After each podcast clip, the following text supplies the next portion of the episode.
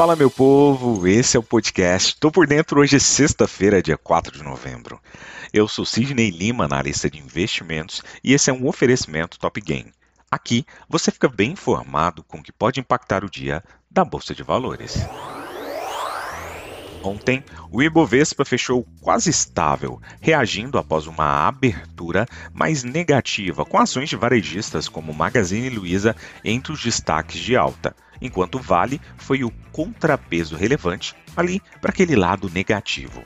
O índice de referência do mercado de ações brasileiro, o Ibovespa, caiu 0,03%, a 116.896 pontos o volume financeiro somou 33,2 bilhões de reais. Na mínima, o Ibovespa chegou a 114.485 pontos, uma queda de 2,09%, pressionado por ajustes ao movimento de ADRs do dia anterior, quando foi feriado aqui no Brasil e os Estados Unidos. Ali nós tivemos um fechamento negativo após sinais do Federal Reserve. Na quarta-feira, o Federal Reserve, o Banco Central norte-americano, elevou a taxa de juros em 0,75 ponto percentual e sinalizou que futuros aumentos podem ser menores, mas que os juros podem acabar ficando acima do que as autoridades estimaram na reunião de setembro. No Brasil, agentes financeiros acompanharam as primeiras movimentações da equipe de transição do presidente eleito Luiz Inácio Lula da Silva, enquanto seguem a expectativa do anúncio da equipe ministerial, em particular relacionada ao Ministério da Fazenda. Vale lembrar que ontem nós tivemos divulgação do resultado da Petrobras, uma das maiores gigantes que nós temos no mercado brasileiro, listada na Bolsa de Valores. A expectativa dos analistas era que o resultado viesse em torno dos 43 bilhões de reais e o resultado acabou superando as expectativas com uma divulgação de 46 bilhões de reais. Também deve repercutir a distribuição dos dividendos da empresa sob a crítica de alguns parlamentares. Nos Estados Unidos, as ações norte-americanas fecharam em queda pela quarta sessão consecutiva nesta quinta-feira, quando novos dados econômicos pouco contribuíram para alterar expectativas de que o Federal Reserve continuará aumentando as taxas de juros por mais tempo do que se pensava anteriormente. Após o comunicado de política monetária do Fed, nesta quarta-feira, comentários do presidente do Fed, o Jeremy Powell, de que é muito, aspas, prematuro fecha aspas, pensar em pausar os aumentos de juros acabarão derrubando as ações à medida que os rendimentos dos títulos dos Estados Unidos e o dólar dos Estados Unidos subiram para um padrão que se estendeu até essa quinta-feira.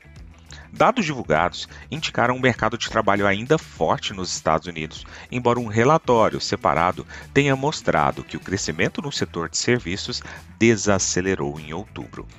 O S&P 500, Nasdaq e Dow Jones acabaram caindo no dia de ontem.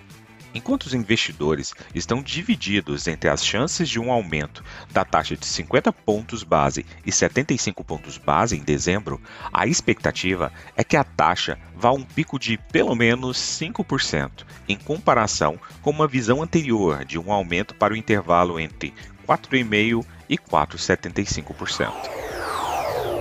Na Europa, as bolsas de valores se movimentaram em alta nesta sexta-feira, auxiliadas por um tom positivo na Ásia com a especulação de reabertura da China antes da divulgação do relatório oficial de empregos dos Estados Unidos, amplamente discutido.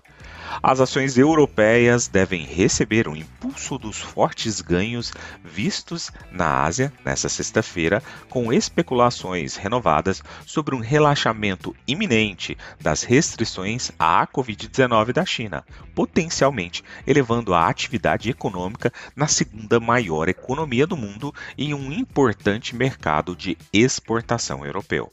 O índice Hang Seng em Hong Kong ganhou cerca de 6%, enquanto o índice Xangai CSI 300 da China subiu 3,2% e o índice Xangai Composite saltou 2,4%, ambos negociados em torno de máximas de três semanas. Enquanto isso, na Ásia, As ações do Japão caíram após o fechamento da sexta-feira, com perdas nos setores de energia, ferrovia, ônibus e instrumentos de precisão. No encerramento em Tóquio, o Nikkei 225 caiu 1,68%. A volatilidade do Nikkei, que mede a volatilidade implícita das opções do Nikkei 225, acabou cedendo 0,73%. Mas vale lembrar, entanto, que em um relatório divulgado no início dessa semana, sugeriu o governo chinês estava formando um comitê especial para considerar a redução da sua política de zero Covid. Isso foi negado pelas autoridades chinesas, mas novos rumores acabaram circulando fortemente nessa sexta-feira de que essa política em breve terá uma mudança substancial. Partindo para o petróleo, ele sobe nessa sexta-feira com a desvalorização do dólar e os riscos de oferta persistindo, embora os temores de recessão e os surtos de Covid na China tenham controlado os preços. Ambos os contratos subiram com a desvalorização do dólar. Um dólar mais fraco aumenta a demanda por petróleo, pois torna a commodity mais barata para aqueles que possuem outras moedas. Embora as preocupações com a demanda tenham pesado no mercado, a oferta ainda deve ser apertada com os próximos embargos da Europa ao petróleo russo começando e em uma queda nos estoques de petróleo dos Estados Unidos. Vale lembrar que a perspectiva macro cada vez mais sombria está trazendo fortes ventos contrários ao mercado de petróleo e sem os cortes de ofertas anunciados pela OPEP+ em outubro, provavelmente estaríamos negociando em níveis muito mais baixos. Na agenda econômica de hoje, um dos indicadores mais esperados, o payroll, será divulgado às 9 horas e 30 minutos. Também às 9 horas e 30 minutos, taxa de desemprego no mercado norte-americano.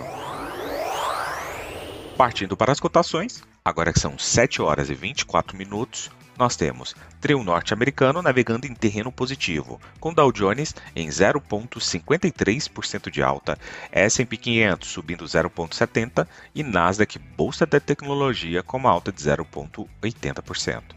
O índice DAX da Alemanha está com uma alta agora de 1,45%.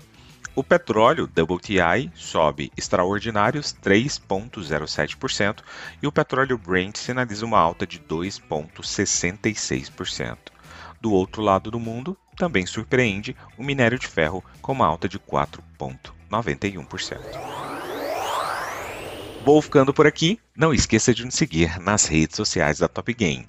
Valeu, tchau, fui!